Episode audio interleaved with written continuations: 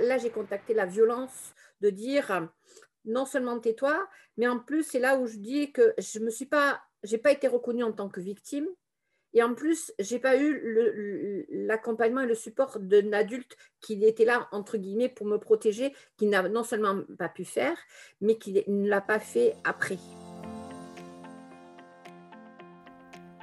Bienvenue sur le podcast d'Humain sans limite le podcast pour oser être et devenir, pour faire tomber vos barrières et vivre une vie qui vous rende vivant. Je suis Marilyn, votre animatrice passionnée par le fonctionnement de l'humain et de son potentiel incroyable. Je reçois chaque semaine un invité que je qualifie de sans limite pour partager avec vous son histoire, comment il a dépassé ses propres limites, pour que vous puissiez vous en inspirer et avancer à votre tour. Que toutes ces aventures humaines vous permettent de mener votre propre aventure. Bonjour à tous et à toutes. Dans cet épisode, mon invité s'est dévoilé sans l'avoir vraiment projeté. Le sujet initial de notre interview a changé au dernier moment. Un moment où mon invité, Chantal Sébastia, a eu cette envie de parler de son histoire intime. Elle a ressenti que c'était le bon moment pour oser. C'était le bon moment pour se confier. Le bon moment pour parler d'elle comme elle ne l'avait jamais fait auparavant. Quand vous entendrez dans son histoire, vous comprendrez pourquoi elle est tant investie dans son activité, pourquoi elle a acquis une expertise incroyable pour comprendre l'intimité des personnes. Ce fut un moment vrai, particulier, et si vous avez des questions, des retours, des commentaires, je vous invite à nous les formuler, que ce soit à Chantal ou à moi, et d'autres épisodes pourraient suivre pour vous répondre. Je vous souhaite maintenant une belle écoute.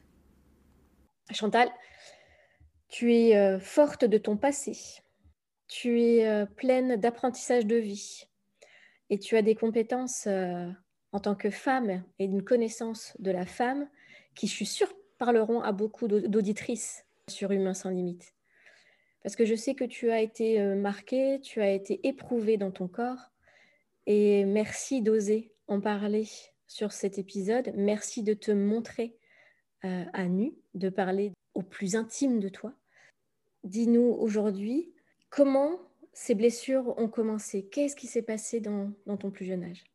Ben, Je te remercie pour, euh, pour m'accompagner dans cette mise à nu. Euh, au tout début, ça me ramène au tout début, là, mon premier salon de sophologue que j'ai fait, j'avais marqué euh, dans une fiche, j'ai dit réparation après avoir été victime de viol ou d'inceste. Et là, c'était vraiment, j'étais déjà dans ce cheminement de réparation.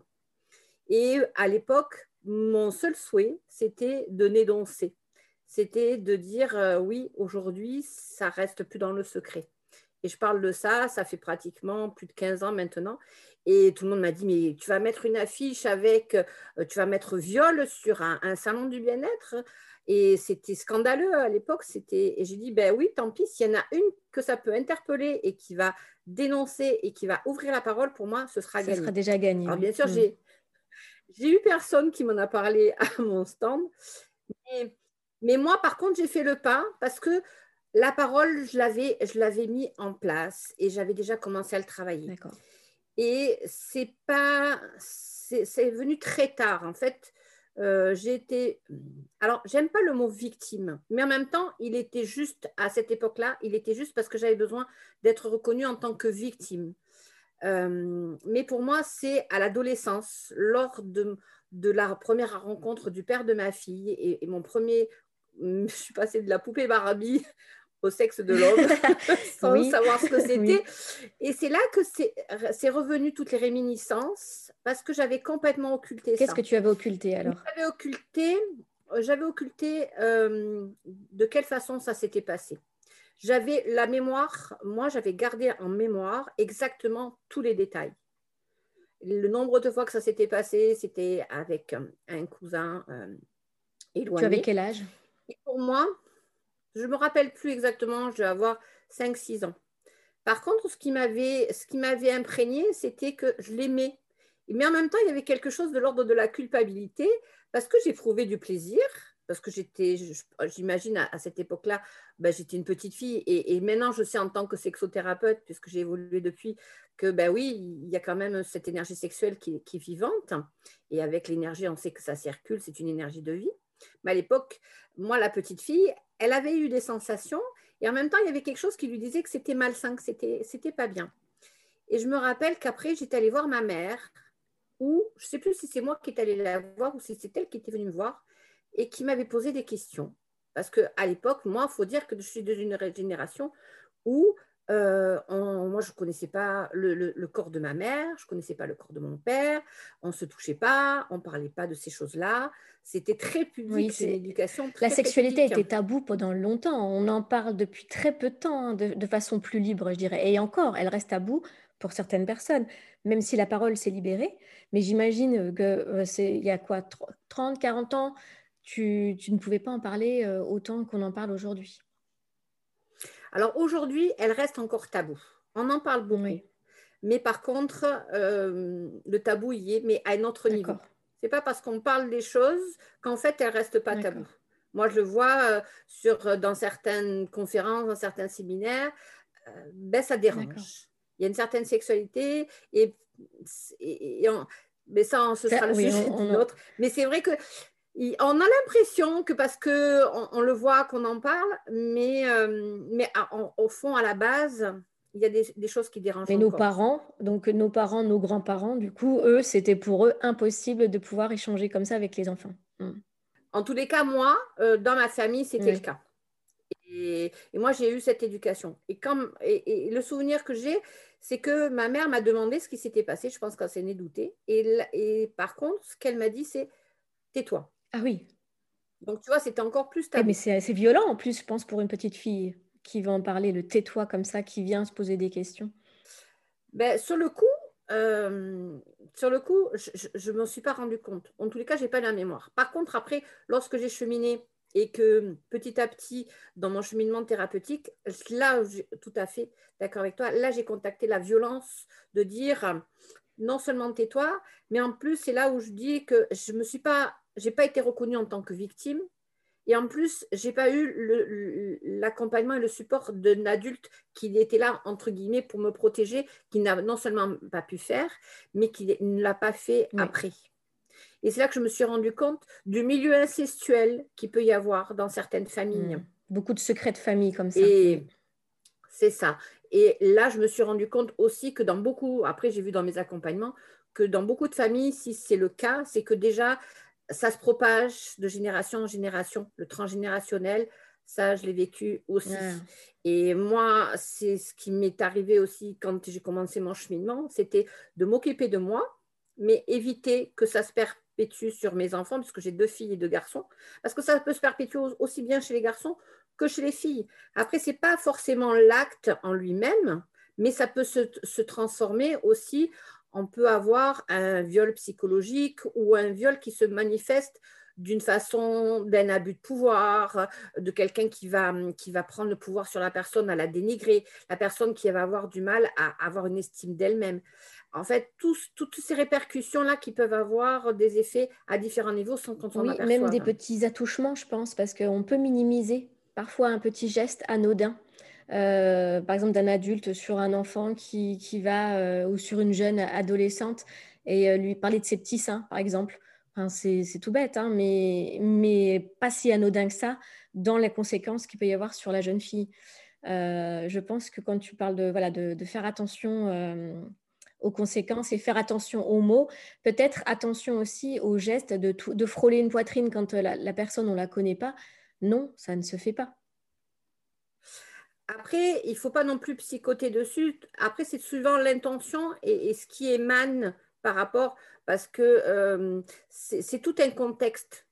Euh, des fois, on, peut mettre, et aujourd'hui, des fois sur, sur quelque chose qui paraît être anodin, on peut y mettre le focus comme quoi c'est un inceste, c'est un viol, et mettre vraiment quelque chose qui n'est pas forcément là, et par contre induire. Et c'est là où des fois c'est délicat. Bah, c'est voir le ressenti, le ressenti de la personne quand elle reçoit ce geste ou quand elle reçoit cette parole, c'est surtout ça peut-être.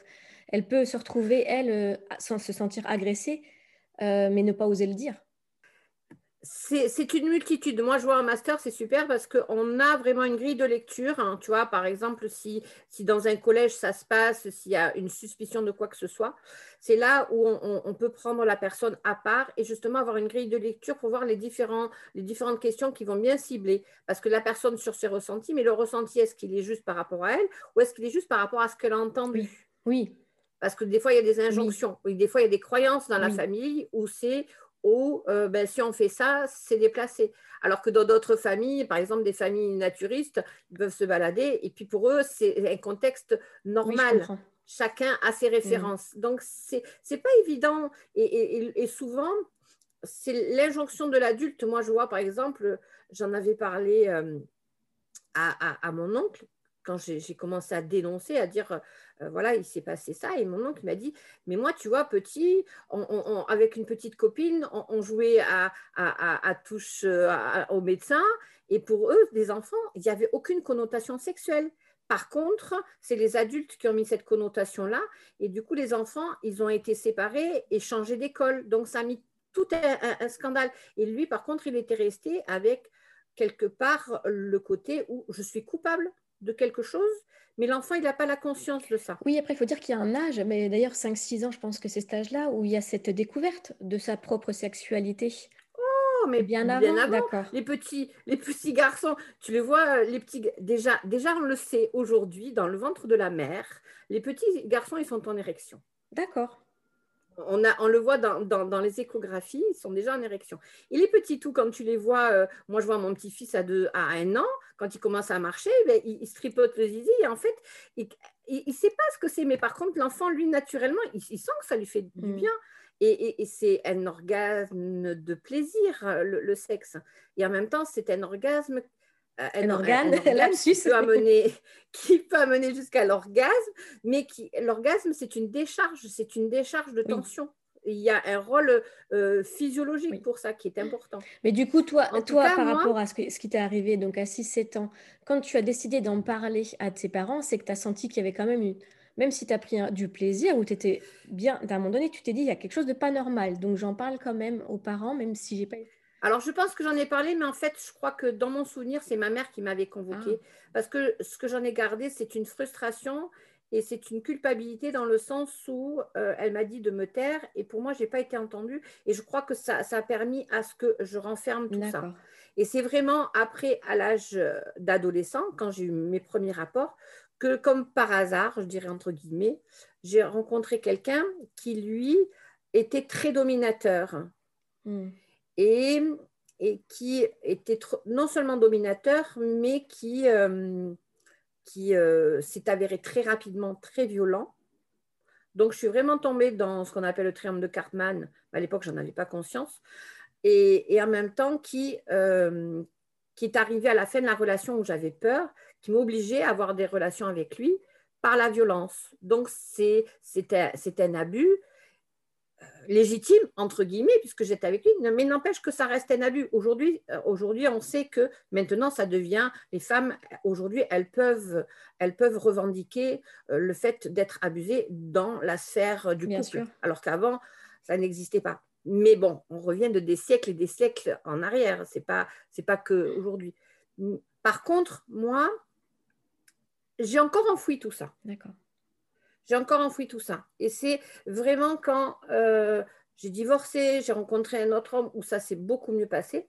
Mais par contre, là, je me suis rendu compte que c'était un abus de pouvoir sur moi de l'homme, mais plus au niveau physique, mais par contre au niveau verbal, qui était toujours en train de me dénigrer.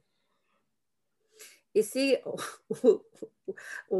beaucoup plus tard où petit à petit j'ai pris confiance en moi et, et que j'ai développé d'autres capacités que, ben, comme je disais, euh, c'est quand j'ai eu mon, dernier enfant où là, j'avais atteint ce que je, le summum de ce que je souhaitais. Et il y avait quelque chose qui, à l'intérieur de moi, n'allait pas. Et c'est euh, au décès de ma mère, à une séance de sophrologie, où tout est remonté à la surface. Hmm. Et j'ai eu la chance qu'à ce moment-là, mon thérapeute, qui était sophrologue et thérapeute, lui, m'a, a commencé à, à, faire émerger tout ce qui était à l'intérieur, qui était enfoui donc l'inceste, donc les violences euh, de victimes, de violences mm. conjugale et, tout le reste. Et après, en fait, j'ai commencé à retirer petit à petit euh, les mauvaises herbes. Et c'est là que j'ai contacté ben, le pouvoir de la parole, le pouvoir de dire, de dénoncer, de dire, ben voilà, dans la famille, euh, ben, d'aller voir. Euh, et lui, il me disait, mais non, tu... parce que moi, j'avais peur de dénoncer, puisque déjà, petite, j'étais restée là-dessus. Et hum, le fait de, voir mes enfants, de leur dire ce que j'avais vécu. Et il me dit, mais dans l'inconscient collectif, tout se sait. Bon, il me dit ça, mais après, il faut le faire. Et je me suis rendu compte que quand j'ai voulu prendre rendez-vous avec mon fils, il me dit, non, non, je ne veux pas que tu me dises. Parce que mon fils aîné, il avait, je ne sais plus quel âge il avait à l'époque, il devait avoir 14-15 ans, il était ado. Et j'ai dit, si, je veux te dire. Il me dit, non, je ne veux pas. mais il se doutait. S'il ne voulait pas, c'est qu'il se doutait de quelque chose. Et c'est là que tu te rends compte que là, j'ai touché du doigt que oui, dans l'inconscient collectif, tout se sait. Mon frère, c'est pareil, quand je lui ai dit, il n'avait pas l'air étonné. Mon fils, il refusait d'entendre. Ma fille, voilà. Et, petit à petit, or, j'ai pas pu, j'ai pas pu réparer par rapport au cousin que j'aimais énormément. Et, je, et je suis persuadée qu'il ne se rendait pas du tout compte de ce qu'il faisait, parce que pour lui, c'était un jeu. Et, c'est là que je me rends compte qu'au niveau, et, dans mon master, je l'ai vu aussi, c'est que c'est un contexte, c'est pas qu'une personne. On sait que la plupart du temps, aujourd'hui, 80% de victimes de viol ou d'inceste, ça se passe dans un cercle familial élargi. Donc, ce n'est pas la personne qui va te tomber dessus, ce n'est pas la majorité. Et c'est pour moi, c'est ce contexte-là qui est important. Et ce cheminement-là m'a permis, après, quand j'ai ouvert, ouvert ma, ma, boutique de robes de mariée, où j'ai commencé à vraiment poser les questions pour euh, de, à l'époque, j'étais commerçante, de la commerçante à la thérapeute, où ma première cliente qui arrive euh, et qui, elle, avait été victime de violence et qui se mariait et qui me disait, je ne comprends pas pourquoi vous êtes la première à qui j'en parle. Il n'y a pas de hasard. C'est là que mon thérapeute, c'est ça. Et c'est là que mon thérapeute m'a dit, ben oui, là, moi, j'avais déjà commencé à le travailler. Et là, il me dit, ben, c'est pas, c'est pas par hasard, oui. Elle sait que toi, tu peux l'entendre parce que tu as commencé à, ce chemin, tu l'as vécu, mais en même temps, tu as commencé à le réparer. Et comme je disais, des fois, je me, disais, mais je ne suis pas encore, je n'ai pas les études, je n'ai pas encore la formation pour accompagner. Et c'est là où je me suis vraiment engagée à, continuer la formation en somato pour avoir les outils pour. Mais des fois, j'étais encore en hésitation et mon thérapeute me disait, mais si tu as fait un millimètre devant la personne, tu peux l'accompagner sur les millimètre, tu as défraîchi donc, même si c'est qu'un millimètre, tu es déjà en avance, sur elle et tu ouvres ce mm. chemin-là. Et elle, elle a besoin d'être entendue déjà dans un premier temps et d'être comprise. Et déjà, c'est énorme. C'est ça. Déjà, c'est énorme.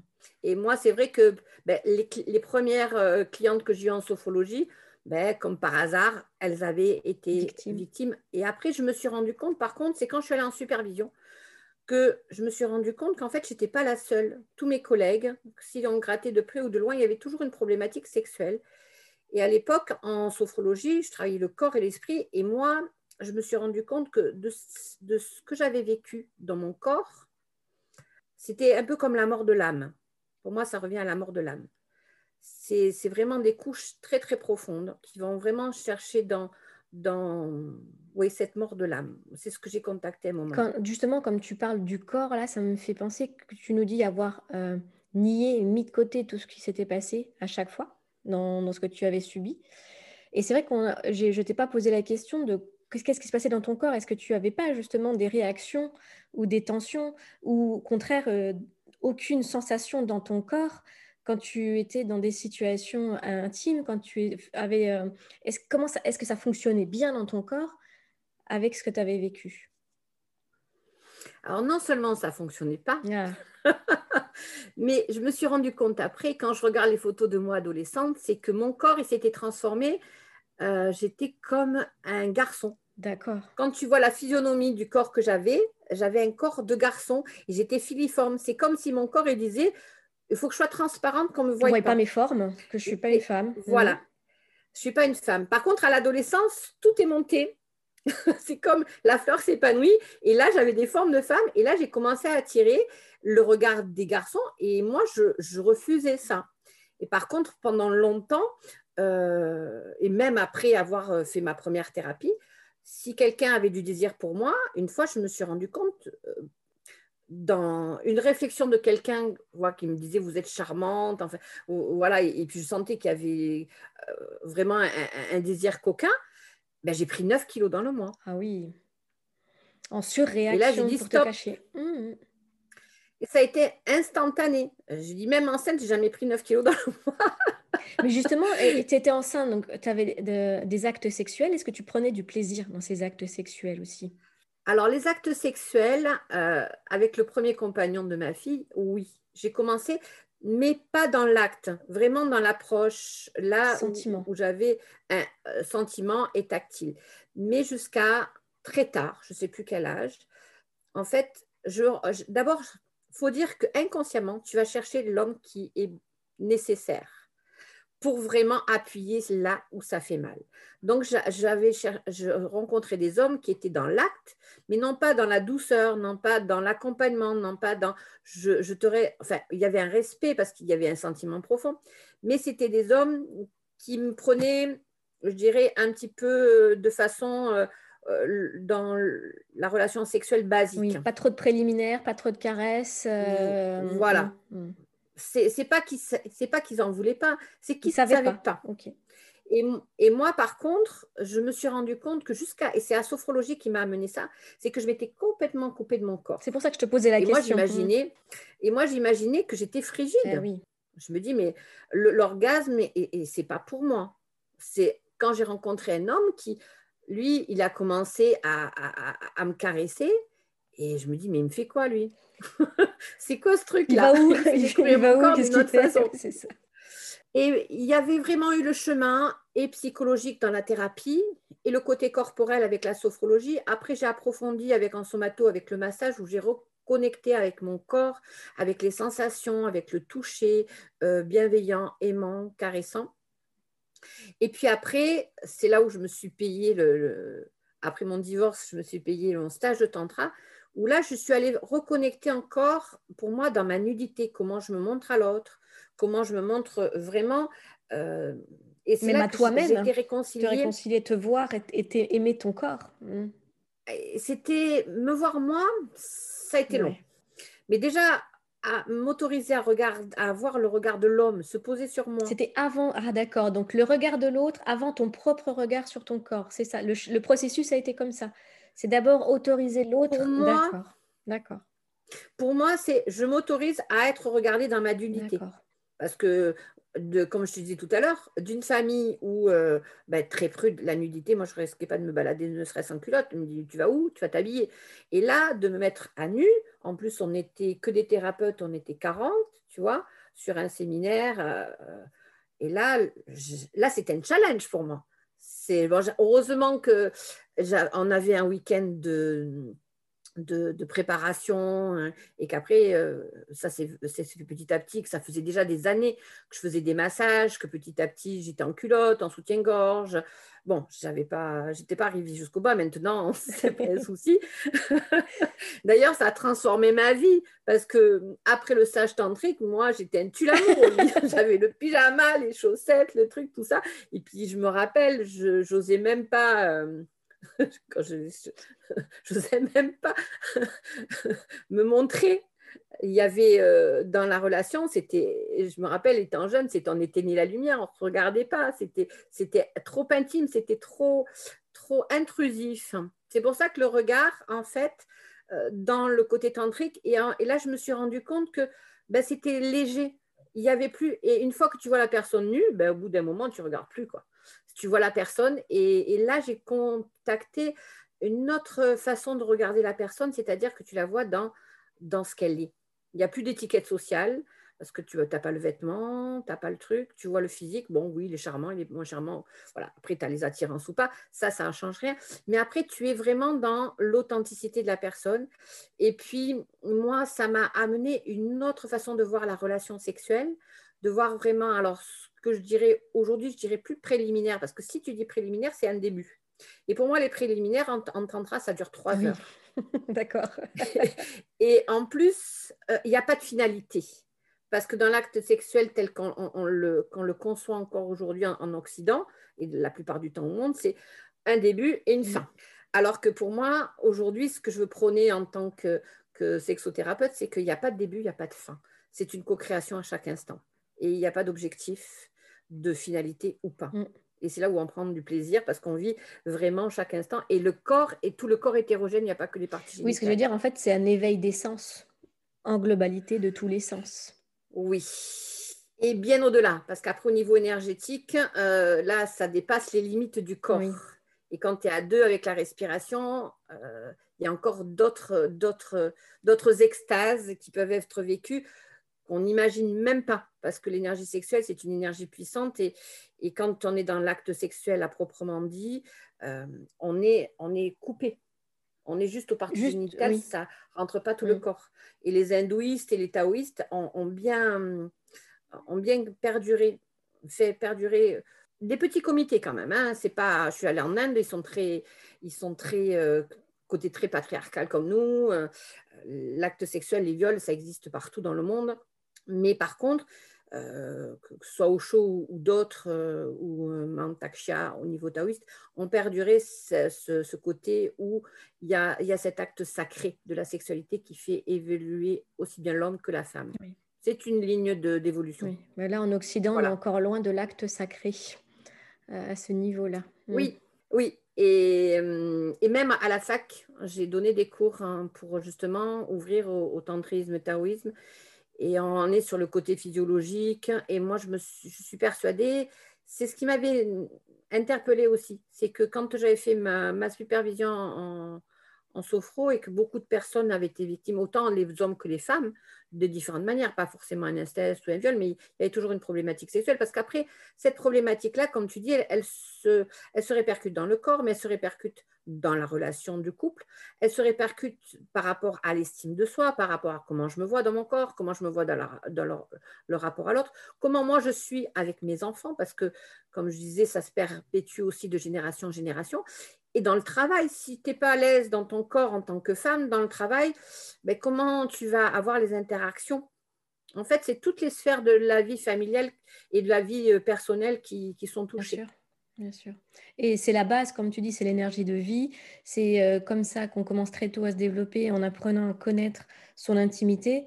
Et euh, si on est coupé de ça dès le départ, l'évolution ben, se fait pas naturellement et on se coupe de beaucoup de choses naturelles et je dirais de c'est pas c'est pas naturel mais c'est le potentiel voilà notre potentiel intérieur euh, si on laisse pas notre sexualité s'exprimer dès le plus jeune âge et être euh, naturel, on se coupe de notre potentiel illimité, et j'aime parler de l'illimité euh, sur, sur ce podcast. Et, et je pense qu'effectivement, cette vision par rapport aux enfants, par rapport aux adolescents, par rapport à ce que tu as vécu, euh, peut, parler et peut questionner beaucoup d'auditeurs. C'est aujourd'hui, il t'a fallu combien d'années pour, euh, dirais, euh, résoudre, te réparer dans ton corps et, et dans, cette blessure émotionnelle? Tu as mis combien de temps? Je, ça se compte, enfin, je ne sais pas combien d'années, parce que pour moi, c'est aussi un cheminement, comme, comme je dis, c'est un cheminement qui m'a permis d'aller contacter pour aujourd'hui, à mon tour, accompagner les personnes. Moi, c'est tous les jours que je continue à le travailler et je vois aujourd'hui, euh, si j'ai fait ma licence, si j'ai fait mon master à plus de 50 ans, c'est parce que j'avais vécu ça et, c'est là où l'illimité pour moi, c'est que même quand on est, euh, je dirais, les, deux pieds dans la merde, où on est complètement... Euh, Submergé on voit pas le submerger. Voilà, pour moi, j'étais, j'étais pas vivante en fait. Pour moi, moi, j'étais. Alors, ce que je pourrais dire, c'est qu'en fait, j'étais même pas vivante et j'étais même pas, j'étais objetisée. Ok. J'étais un objet. Mm. Parce que quand tu es euh, victime d'inceste ou de viol, c'était un objet de plaisir pour l'autre. Ça veut dire que je n'existais pas en tant que moi. Donc, pour, c'est à toute la réparation de passer de l'objet à exister. Et exister, c'est exister en survivance et pour aller vers le vivant. Hmm. Et aujourd'hui, je dirais que je commence à être vivante. Mais par contre, ce cheminement-là, ce que moi j'ai mis, je sais pas, là j'ai 50 ans, je ne sais pas combien d'années vraiment j'ai travaillé, mais là-dessus, peut-être 20 ans. Mais en fait, ça peut paraître long et en même c'est court parce que ce que j'ai cheminé, aujourd'hui, je sais que je peux accompagner avec des raccourcis. Oui, c'est exactement là que je voulais en venir. oui, oui. Il n'y a pas besoin d'aller à 20 ans, il y a des raccourcis. Par contre, dans la réparation, ce que, je disais, c'est que c'est un deuil à faire. Et c'est aussi une posture de thérapeute que moi, je me suis rendu compte pendant un temps. J'étais en posture de thérapeute où j'accompagnais l'autre en tant que victime. Et bien non, là, j'ai failli faire mon mémoire sur le viol et sur l'étiquetage. Pour moi, déjà, la personne, c'est la remettre en, en posture de personne. Non pas posture de femme ou d'homme, parce qu'il y a des hommes, il y a 30% d'hommes pour, pour les femmes, il y a 3, 3 hommes sur 10 femmes qui, qui en font victime aussi d'inceste et de violence sexuelle, mais on n'en parle mmh. pas, ou très peu. Ils ont... Et moi, je me demandais à qui peuvent s'adresser, parce que c'est une autre, une autre vision. Mais, euh, mais déjà, du coup, j'ai La posture du thérapeute. Oui, la posture du thérapeute, pour moi, là aujourd'hui, je me rends compte que pendant un certain temps, j'accompagnais la personne avec une posture en disant, je suis là pour vous aider, je suis un thérapeute et vous, vous êtes une victime d'eux. Et aujourd'hui, c'est fini. Aujourd'hui, je vois d'abord la personne, c'est pour ça que je te disais, sur, quel, sur un, un, contexte conflictuel où on ne sait pas ce qui s'est passé, la première chose, c'est que la personne, si on va la prendre en tant que victime, elle va se renforcer en tant que victime. Et ça, pour moi, c'est quelque chose qui est même pire que l'acte en lui-même, c'est qu'au fur et à mesure, on va s'identifier par rapport à ce que j'ai vécu. Et non pas par rapport à qui je suis. Mais ça, j'ai mis 20 ans à le Et tu lui donnes la possibilité de, redevenir acteur de, sa vie, de, pas, de ne plus subir cet événement, d'avoir le pouvoir de reprendre la vie en main. Et c'est ça qui est vraiment euh, intéressant dans cette approche. Non seulement ça, mais d'enlever les étiquettes. Alors au départ, c'est pour ça que je disais au départ, c'est bien de se reconnaître en tant que victime pour pouvoir assumer et de dire, mais après, c'est de reprendre sa responsabilité en disant oui, quelque part, qu'est-ce que j'ai fait pour co-créer cet événement-là? Qu'est-ce qui a fait que dans le contexte, il y a eu ça? Et comment je reprends ma responsabilité? Et comment moi, je me défais de cette étiquette de victime? Et de mettre l'étiquette de bourreau sur l'autre, même si dans le mouvement MeToo, ce n'est pas du tout ce qui est euh, prôné. Mais moi, je l'aurais fait il y a dix ans. Il y a dix ans de ça, j'étais là-dedans. Mais là, avec ce que j'ai appris et ce que j'ai approfondi en master, j'ai dit oui, mais la, après, quand on est en tant que victime, on va le reproduire d'une autre façon. C'est ça, c'est que souvent, comme toi, tu as pu le, rencontrer, comme d'autres femmes doivent le rencontrer, c'est que ça se reproduit. On ne se sort pas de ce schéma-là et il nous arrivera de nouvelles euh, situations euh, euh, dans le même contexte, enfin dans des contextes différents plutôt, mais avec les mêmes souffrances qui se, qui se recommencent, recommencent, recommencent. Ouais, tout à fait. Oui. Parce qu'on va, on, va finalement finir, on n'aura plus ce contexte de viol ou d'abus ou quoi que ce soit, mais on va continuer à s'identifier en tant que mm. victime. La psychologie, c'est je suis victime et je vais co-créer ça au quotidien et sur des choses des fois insignifiantes.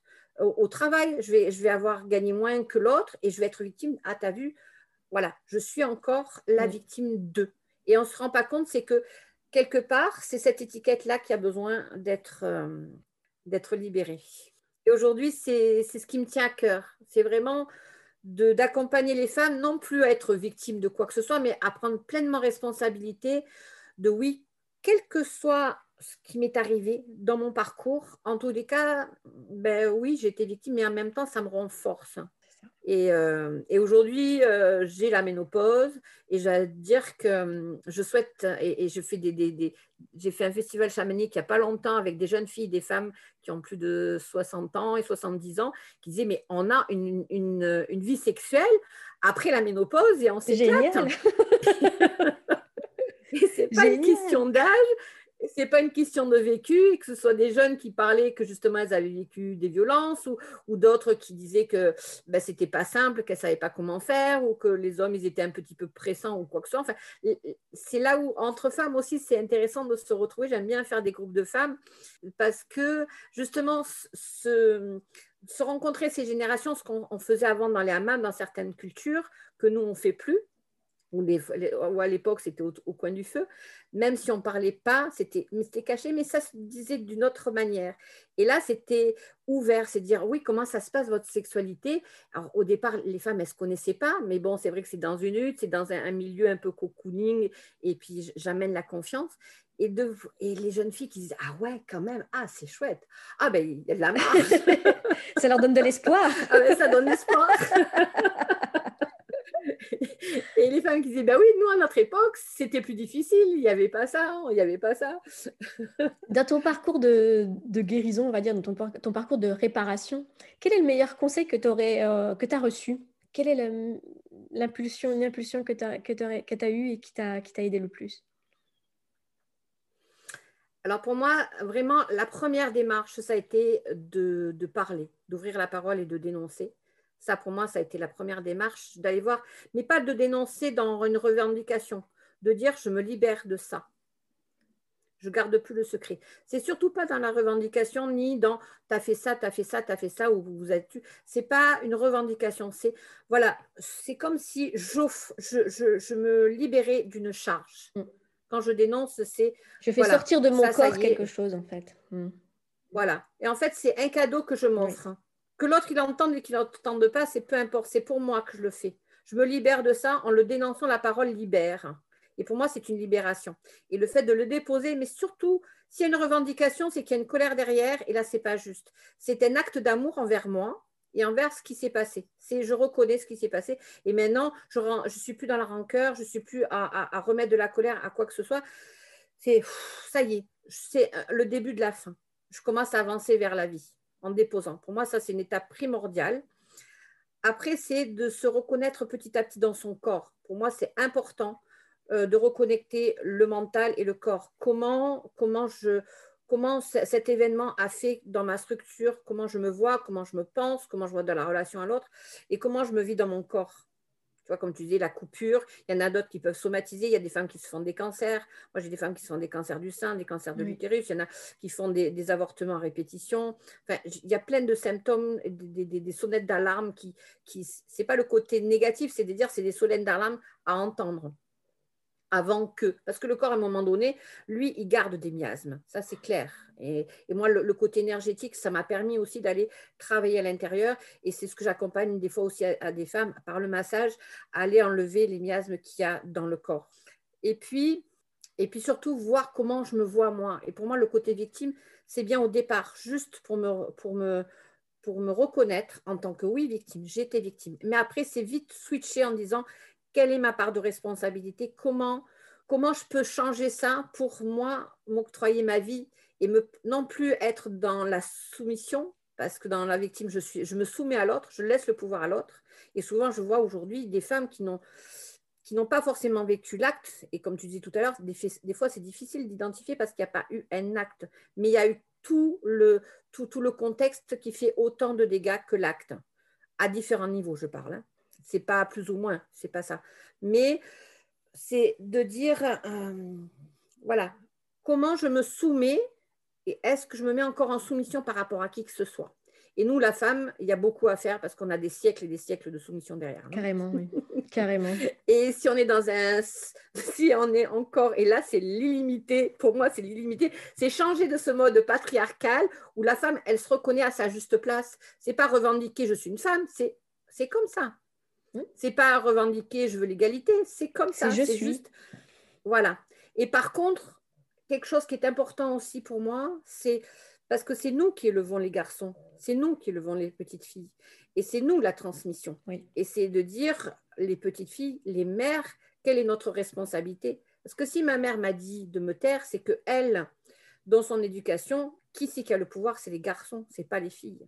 Et je vois dans l'éducation qu'a fait ma mère, hein, était deux garçons et deux filles, il y avait une différence.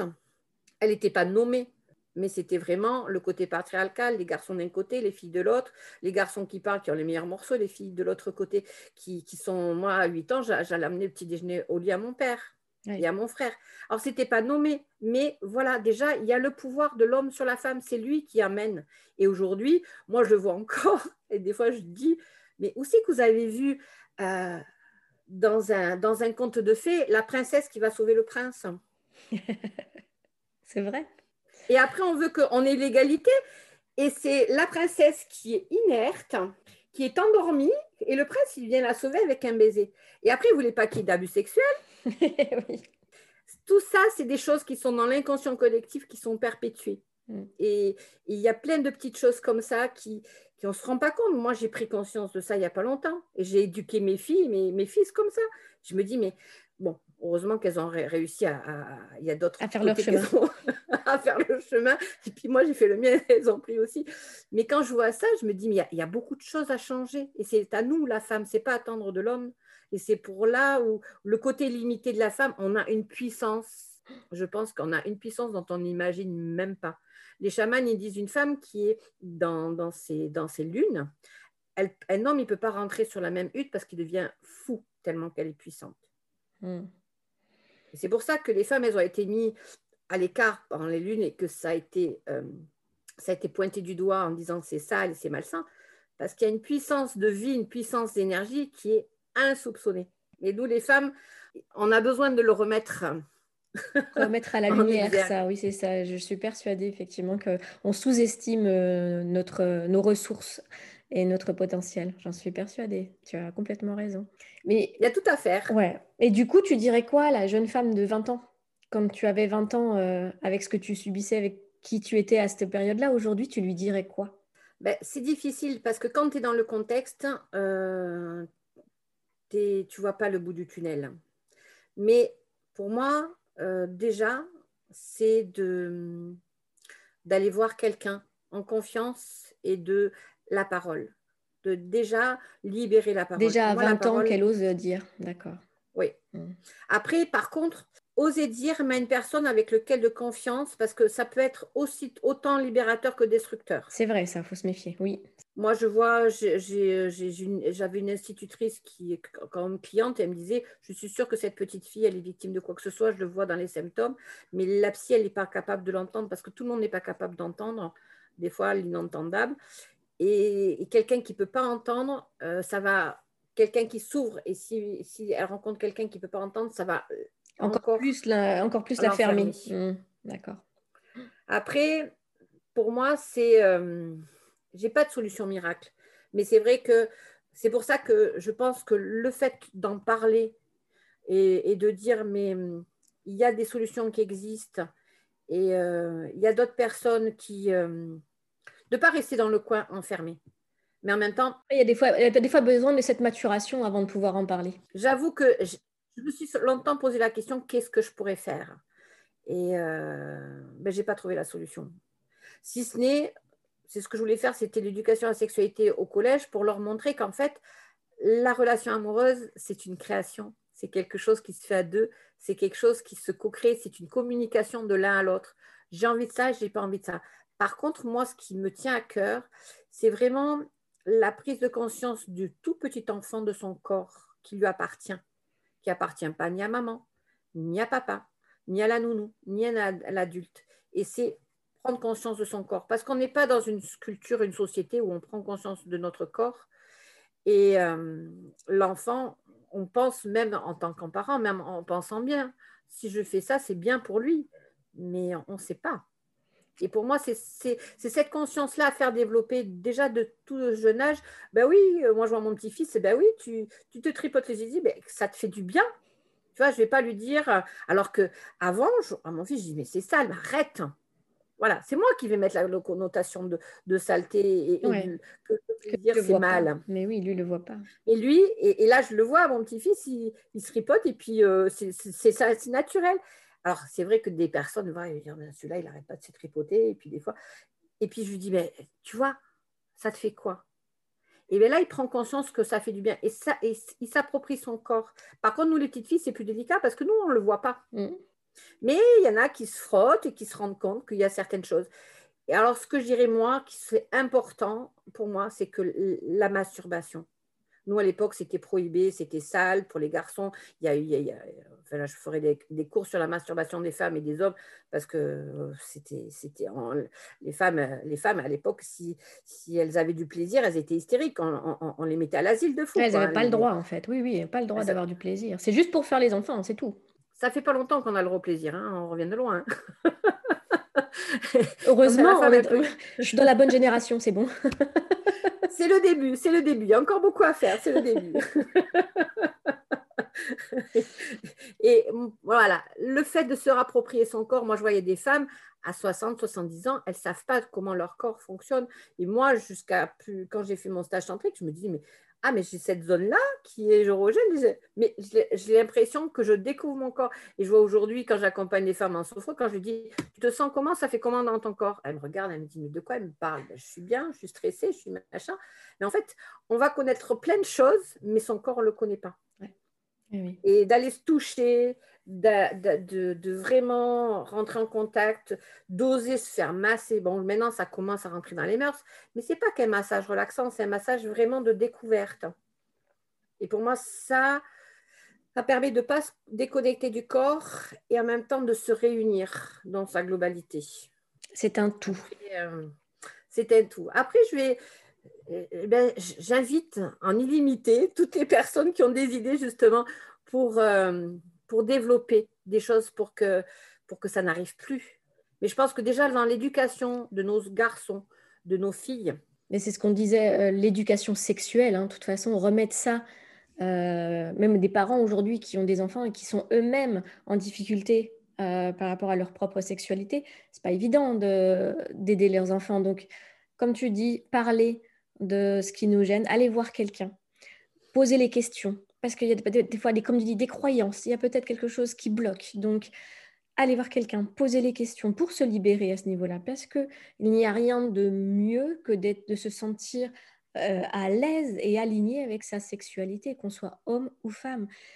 Et que ça, évite des dérives, euh, tout ce qui est addiction, tout ce qui est euh, problème après d'agression sexuelle, parce que des personnes qui agressent aussi, c'est des personnes qui sont certainement aussi avec un mal-être dans leur propre sexualité. Donc, il faudrait pouvoir être tous alignés, l'éducation sexuelle, voir des thérapeutes, des sexologues. je ne sais même pas si on dit sexologue par rapport à ce que tu proposes, toi.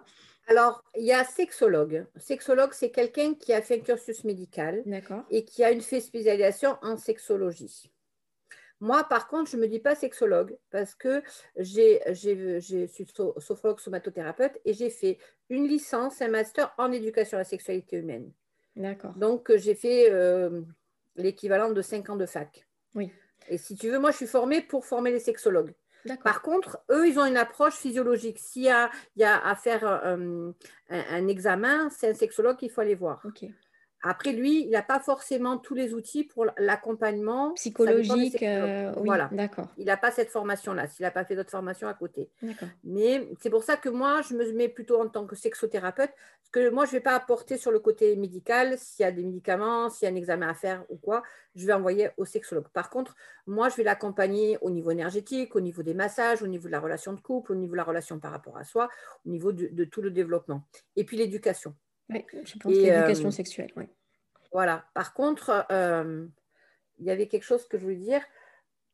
C'est vrai que le parent, il, est mal placé pour pouvoir faire l'éducation sexuelle à ses mm. enfants. Ce n'est pas la personne idéale parce que c'est intime et puis ça, renvoie à l'intimité. Bien qu'aujourd'hui, ce qui est le côté positif, c'est que euh, dans les générations qui arrivent, c'est que la mère et le père ont comme il y a, c'est des, couples recomposés, les familles recomposées, du coup, l'enfant, lui, il a sexualisé la mère et le père. Alors que moi, à mon époque, il n'y avait pas de divorce. Donc, la mère et le père, la mère, c'était ou la, vierge ou la pute. Mm. Mais on n'imaginait pas sa mère coucher avec son père.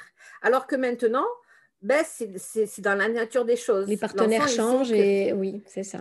Voilà. Et du coup, là, au niveau de la sexualité, il y a quelque chose qui, qui est en train d'évoluer dans l'inconscient collectif. Et je trouve que ça, c'est bien. Et c'est que, voilà, il n'y a plus de questions. Ils savent que de toute façon, la mère, elle va coucher avec le nouveau compagnon et le, père, il va coucher à la nouvelle compagne. Mais ça se fait maintenant sans, voilà, c'est sans tabou et ça devient logique et naturel pour les enfants, oui. du coup, oui. Sans tabou, ça dépend de comment Encore une fois. vécu dans la famille, mm. comment c'est parlé, parce que comme tu disais, si moi je ne le vis pas dans mon corps, si je ne vais pas dans mon couple, et même, même quand euh, il n'y a pas de tabou, c'est pas quelque chose qui est. Reich, il disait à l'époque, s'il y avait plus, si l'énergie sexuelle, elle se vivait librement, il n'y aurait plus de névrose. Donc ça va chercher loin. Et quand tu parlais tout à l'heure de la violence, moi, je sais que quand j'allais au collège, les, infirmières disaient Ah oui, venez faire la sophrologie, l'éducation sexuelle, ils ne disaient pas trop, parce que pour eux, ce n'est pas important. Ça se fait naturellement. Mais non, ce n'est pas si naturel que ça. Par contre, elle me dit Oui, ils sont en colère, vous allez faire leur sophro. Je dis Mais si eux, il y a une poussée, c'est comme si la sève de l'arbre, elle pousse, elle pousse, elle pousse, elle pousse. Et à un moment donné, tu freines, tu freines, tu freines, tu freines. À un moment donné, ça va imploser. Donc forcément, quand ça implose, c'est la colère. Alors que si le garçon lui dit Ben oui, c'est bien que tu te masturbes, même si tu fantasmes sur un truc ou quoi, mais que tu fasses circuler, parce que c'est une décharge. Et euh, des personnes qui sont trop stressées, je dis, mais allez vous masturber, faites-vous plaisir, ou alors allez avec votre compagnon, ou peu importe la sexualité, mais c'est une décharge du corps. Il n'y a rien de mieux, c'est illimité. Mais j'adore Et c'est simple, c'est comme la respiration, ça. C'est tout seul, c'est simple. Il n'y a pas besoin d'aller chercher des outils à l'autre bout du monde. C'est euh, on ne va pas bien, on est stressé, on est sous pression, euh, il y a quelque chose à évacuer. Eh bien, allez vous, allez vous masturber et vous allez tout évacuer. Et j'adore le concept. j'adore. C'est une clé, tu vois, qu'on transmet aux auditeurs. C'est une clé toute simple. Euh, comme on peut parler des fois, écrivez, etc., euh, pour euh, exprimer les choses. Mais il y a aussi cette manière-là de faire. Eh bien oui, allez, on y va. on va les déstresser. Alors, je, vais mettre un, bémol pour les personnes qui n'arrivent pas à se masturber. Oui. C'est déjà aller se caresser. Et une clé que je peux donner là, c'est que les seins, que ce soit chez l'homme ou chez, ou chez la femme, les seins sont la première zone érogène qui ouvre le bas. C'est comme la bouche. La bouche est en lien avec le sexe. La bouche et les lèvres, c'est pas pour rien qu'on a les lèvres en haut, on a les lèvres en bas. Oui. Et quand on embrasse, eh bien, à un moment donné, ça fait des sucs et ça ouvre le, vagin et, ça fait monter aussi. Et les seins, c'est vraiment une zone érogène qui va ouvrir, qui va permettre à libérer les tensions et qui va permettre que le sexe s'ouvre aussi, soit dans l'accueil, autant chez l'homme que pour chez la femme. Ok. C'est pas que chez la femme, c'est chez les deux. Après, après c'est là où le toucher est délicat, parce que chacun a un toucher qui est des fois trop fort, qui est fois trop doux. C'est pour ça que pour moi, la découverte du corps. Apprendre à connaître, voilà, apprendre à connaître ses ressentis, son plaisir à travers le toucher de son propre corps. Le toucher de son propre corps, et là, je vais ramener une autre clé. Et là, c'est pour tout le monde. C'est une fois que toi, tu te connais, que tu apprends à te connaître. Parce qu'à l'époque, moi, c'est la femme, elle ne connaissait pas. C'est l'homme qui l'a apporté du jour au lendemain. L'homme, il fallait qu'il sache tout. Il était adolescent, il passe, euh, il était enfant, il passe adolescent. Il faut qu'il sache tout de la femme alors qu'il n'a jamais vu. C'est quand même la sexualité, c'est quand même un truc particulier. Euh, quand tu apprends à marcher, on, t'apprend les bases, on te montre comment il faut marcher et tu expérimentes. Là, non, on passe tous de l'enfance à l'adolescence, on n'a rien vu, on n'a rien vu, on n'a rien entendu, on nous a rien expliqué. Il faut que du jour au lendemain, on sache tout faire. Mmh. Mmh. Et à l'époque, nous, c'était la femme, elle se déchargeait, c'était l'homme qui faisait pour nous. Et, moi, je dis, il faut prendre à l'inverse dans l'éducation sexuelle, en les cas, telle que moi, je la prône. C'est déjà aller se rencontrer soi, aller voir ce qui se fait du bien et comment ça me fait du bien et ce qui ne me fait pas du bien.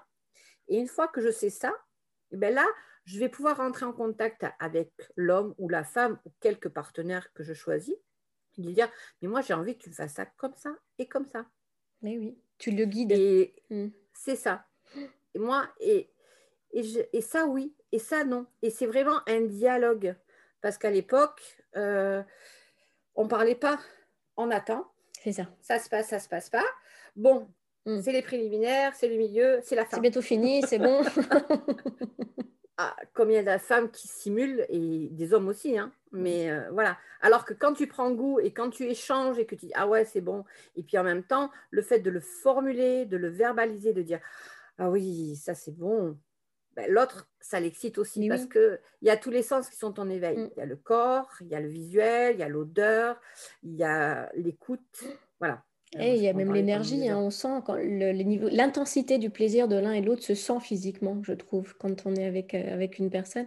On sent quand l'un monte et ça fait monter l'autre et, il y a vraiment une progression euh, ensemble comme ça et, une stimulation ensemble. C'est ça qui est beau. Alors au niveau énergie, là, ça va beaucoup plus loin que ça. Mais tu vas, tu vas nous en apprendre tellement. ça va beaucoup plus loin que ça, même seul, même seul. Alors à deux, c'est encore démultiplié. Alors là, l'illimité, il est exponentiel. Alors moi, je propose qu'on se réserve un temps sur un deuxième épisode et on va développer ce sujet. Alors, un temps, ça suffira pas. Tu te rends compte, j'ai passé 5 ans et j'ai vu qu'il y a une infime partie à 50 ans. Je croyais qu'il y avoir quand même oh, un petit peu de la sexualité. Je me dis, mais non, j'en aurais pas assez pour toute ma vie pour faire le tour. mais par contre, ce que je propose sérieusement, c'est par rapport aux auditeurs qui auront écouté là l'épisode, c'est que par rapport à ce qu'ils auront entendu de ton histoire, de hum, ton parcours, de ta façon de t'être réparé et de ce que tu proposes aujourd'hui par rapport à, hum, à la, comment accompagner les personnes, c'est que s'ils ont encore des questions, s'ils ont envie d'aborder un sujet en particulier, pas forcément euh, personnel, mais déjà global, qui peut, faire l'objet d'une émission encore euh, toutes les deux, j'invite les auditeurs à envoyer un commentaire, envoyer des questions en disant Ah oui, c'était intéressant, est-ce qu'on peut développer tel sujet et telle, euh, telle partie de l'épisode J'aurais aimé en savoir plus. Ça, on peut le proposer. Et dans un second temps, s'ils ont besoin d'un accompagnement, par contre, plutôt personnel, ils auront toutes tes coordonnées sur la description de l'épisode, donc euh, mail, site, etc., pour aller directement vers toi et pour avoir après un accompagnement euh, qui les concerne en plus, plus particulier. Qu'est-ce que tu en penses? Je trouve que c'est génial. tu es partante? oui, en fait, je trouve que c'est super parce que vraiment, ça me permet de, de répondre aux besoins de la personne, de la femme d'aujourd'hui. Quel est son besoin? Vers quoi? Quel est son questionnement? Vers quoi elle a envie d'aller? Parce que tout ça, c'est existant et ça existe depuis, depuis la nuit des temps. Mais pour moi, c'est vraiment le fait d'évoluer, d'avancer. De quoi j'ai besoin Et moi, j'ai tellement d'outils que je sais pas lequel avancer plus que l'autre. C'est ça. Et puis c'est vrai, quand on est un super grand spécialiste expert comme toi, après peut-être il y a euh, tellement... c'est comme ça que par rapport à moi, tu es. Hein. il y a peut-être plus, mais par rapport à moi, tu es déjà au-dessus. Euh, et donc du coup, quand je vois toute la palette de connaissances, quand je vois tout ce que tu peux apporter, c'est vrai qu'on... Autant aller vers toi et te dire j'ai besoin de ça ou j'ai besoin de ça, parce que tu ne sais pas par quel outil tu, peux commencer euh, à parler. Donc, euh, si effectivement les auditeurs nous disent Ah, bah ça, c'est tel sujet, là, il est passionnant, j'en veux plus, bah, ça te permet, toi, de pouvoir euh, te guider et nous donner ce, qui, ce qui nous aide le plus. Oui, parce qu'il y a, y a, le corps, il y a le psychisme, il y a la relation, la relation de couple, la relation à soi, la relation. c'est. C'est illimité. C'est ça, on est dans Humain sans limite, Chantal. On est dans Humain sans limite. On est bien dans le sujet. En tous les cas, là, c'est bien, on va leur demander de limiter à quelques questions pour une fois, pour pouvoir ouvrir encore des champs illimités sur, euh, sur un, avenir illimité. Exactement. De, jouissance et, moi, c'est de plaisir. Parce que le maître mot dans, dans l'humain, euh, dans, dans l'illimité de l'humain, pour moi, c'est de passer de la souffrance à la jouissance et au plaisir. À la jouissance, ouais. C'est beau. La souffrance, pour moi, c'est vraiment Mm. C'est vraiment s'octroyer, c'est ce que j'avais marqué, c'est accueillir le plaisir. La femme, elle a été longtemps bannie de ce côté plaisir et s'octroyer ce plaisir, et je pense que ça, ça part de nous. Ouais. J'ai deux petites questions à te poser en fin de la fin d'interview. On va changer un petit peu de sujet ou pas, on va voir, euh, par rapport à tous les invités que, que je reçois. Donc, on, parle de, on a parlé d'énergie un petit peu déjà, de la force de, ce, de, l'invisible par rapport à la sexualité. Mais du coup, là, dans, cette, dans ce podcast, j'aime bien parler de ça. J'aime bien parler de passer de, du côté visible, structuré des neurosciences, etc. Mais aussi, j'aime bien parler du, du mystérieux, de l'invisible, des énergies. Est-ce que tu as vécu euh, une expérience un peu inexplicable, une expérience un peu euh, hors norme et qui est en lien avec l'invisible que tu pourrais partager avec les auditeurs? Alors j'en ai vécu plein. J'ai vécu ce qu'on appelle une NDE à 18 ans. Une expérience limite de la mort. Je pense que c'est ce qui m'a ouvert aussi à, cette capacité de pouvoir sentir les énergies aujourd'hui et accompagner avec une autre dimension. Euh, ben oui, je vais, rester là-dessus, tiens. Parce que ça, ça reste un petit peu dans, dans, le sujet, dans le sens où à 18 ans, euh, ben, quand le compagnon qui était violent, justement, euh, quand ben, j'ai quand même eu une fille avec lui, donc c'était vraiment mon, amour, hein, mon premier amour, et c'était vraiment quelque chose, c'était une passion destructrice. Et au retour de couche, ben, j'étais enceinte. Et là, comme ce n'était pas possible parce que c'était tellement violent que j'ai failli laisser la vie, donc euh, j'ai décidé de me faire avorter. Et à ce moment-là, euh, l'avortement, pour moi, c'était comme euh, c'était tabou, on n'en parlait pas, c'était pas comme aujourd'hui. Et, j'ai attendu. J'attends. Je devais aller avec une amie. Et puis l'amie, au dernier moment, eh ben, elle m'a dit non, mais moi, j'ai plus envie. Finalement, ça s'est réconcilié avec le père, je, le garde. Et ça fait que j'ai vécu l'avortement clandestin. Alors, j'ai eu la chance, c'est qu'au dernier moment, je devais partir à l'époque, on partait en Angleterre parce que là-bas, c'était légal. Et au dernier moment, c'est une personne qui m'a donné un petit papier comme ça dessous et qui m'a dit, là, vous avez quelqu'un qui peut le faire. Et je suis partie le faire donc en clandestin. Mais c'est fou parce que la mémoire, c'était sur Marseille, mais j'ai vécu pendant dix ans. Je ne sais même plus dans quel quartier c'était, tellement que le cerveau. Et et en fait, quand je suis revenue dans le box, j'ai pas voulu que son père m'accompagne et j'ai voulu y aller seule.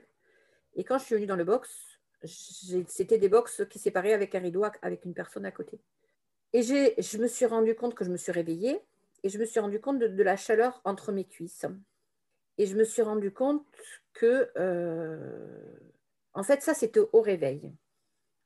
Je ne sais même plus, attends, comment ça s'est passé du coup, maintenant le fait de raconter. En fait, je me suis rendu compte qu'à un moment donné, je suis partie dans un tunnel de lumière, mais à, une vitesse plus, plus, plus vite qu'une fusée. Et là, j'étais dans un espace où moi, je suis partie directement à la lumière. J'étais dans un espace d'amour, mais un amour que j'ai jamais rencontré c'était un amour multiplié par 10 000, 1 million, tu un orgasme multiplié par des millions. Et voilà, c'est ça. Je me rappelle de ça. Et à un moment donné, j'étais tellement bien. Il y a comme, c'est pas une voix, c'est comme euh, une sensation de dire, ben non. Et juste l'instant d'après, c'est là qu'après l'instant d'après, je prends conscience qu'en fait, entre mes cuisses, c'était chaud, très très chaud. Et je sens que c'est le, le, sang qui coulait. Et j'ai juste le, j'ai appuyé sur, euh, j'ai appuyé sur euh, l'interrupteur pour appeler quelqu'un. Personne n'a répondu. Et j'ai eu un, mais vraiment un son inaudible. Et c'est la personne à côté qui a entendu et ils m'ont emmené directement à la, salle d'opération et je faisais une hémorragie. Et je ne savais pas ce que c'était, moi, une NDE. J'avais 18 ans, imagine-toi, à l'époque. On n'en parlait pas. Hmm. On n'en parlait pas. Et c'est, euh, je crois que c'était à 35 ans, un jour, je tombe sur, euh, je lisais les, livres d'Elisabeth Kubler-Ross qui parlent du deuil.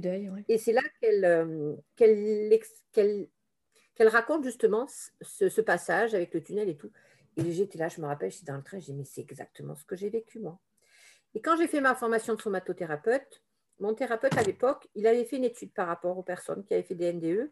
Il disait qu'il y avait 10%, 10 de la population je te parle de ça, ça fait plus de 15 ans, il y a 10% de la population qui font. Dans les services de réanimation, ils le savent, mais c'était passé sous silence. C'est ce qu'Elisabeth Kubler-Ross disait d'ailleurs.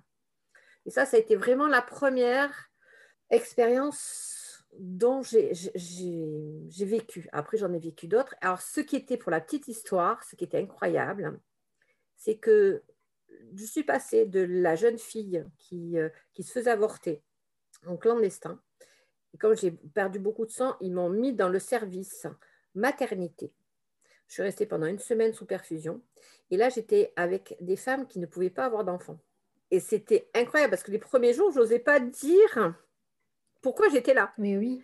Et quand après, je l'ai dit, et ça a été quelque chose de magique. Parce que moi, j'ai pu contacter ce que c'était qu'une femme qui ne pouvait pas avoir d'enfants. Et elles ont pu contacter ce que c'était la douleur et la souffrance d'une personne qui ne pouvait pas aller jusqu'au bout de, sa grossesse. Mmh. Très belle histoire. Après, j'en ai vécu, après, j'en ai vécu d'autres euh, plus euh, spirituelles. On les garde au chaud pour une autre fois, celle-là. on les garde au chaud. Et dernière, et dernière petite question après cette belle histoire. Si tu devenais une femme euh, sans limite, là maintenant, j'ai une baguette magique et je te transforme en femme sans limite, tu as tous les pouvoirs, tu peux tout dire, tout faire, euh, donner, transmettre, tout ce que tu veux. Quelles seraient tes trois priorités? Waouh, mes trois priorités. La première priorité pour moi, ce serait que l'être humain il se réconcilie avec l'amour. L'amour de soi et l'amour de l'autre. Quand j'ai rencontré Ama, il y a plus de 20 ans maintenant, pour moi, j'ai pris conscience que notre plus grande souffrance, c'est le manque d'amour. Et ça, je crois que c'est ma priorité. Parce que lorsqu'on s'aime soi, on aime l'autre. Mais je crois que déjà, celle-là, elle est énorme. C'est la plus grande. c'est la plus grande. Et puis, et puis, ouais, pour moi, c'est celle-là, elle résout tout. Bah, Quand on est dans l'amour de soi, s'il n'y en a qu'une, elle, est si, elle est si grande qu'on peut en garder qu'une et, et ça me va. et ça me va. Oui, pour moi, c'est vraiment le cœur, il est là. C'est le cas de dire. Mm. La relation sexuelle, la relation amoureuse, tout, tout part du cœur. Parce que la relation sexuelle, si elle ne va pas au cœur, elle n'est pas pleine c'est une décharge et ça reste une décharge.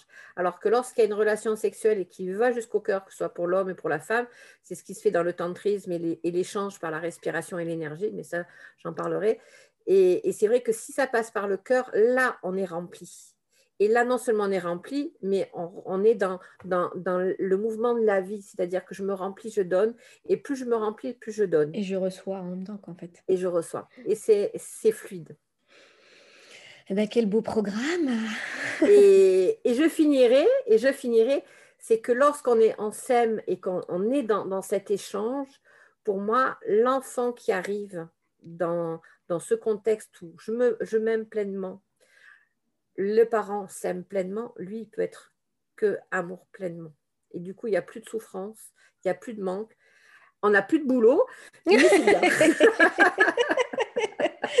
que feront les coachs et les thérapeutes? Autre chose, c'est pas grave. Comme on dit, moi, on dit que maintenant, à, l'époque, nous, c'était pour la vie un métier, maintenant, c'est 3-4 fois, et puis les générations futures, soi-disant, c'est 8-10 fois, et ben, c'est pas grave, on s'adaptera. On trouvera. En tout cas, moi, je suis preneuse pour une autre émission sur le tantra. Là, tu m'as donné envie. Alors là, juste Là, tu vois, là, là, tu vois, au niveau énergétique, juste un petit truc, mais ça, c'est juste entre nous.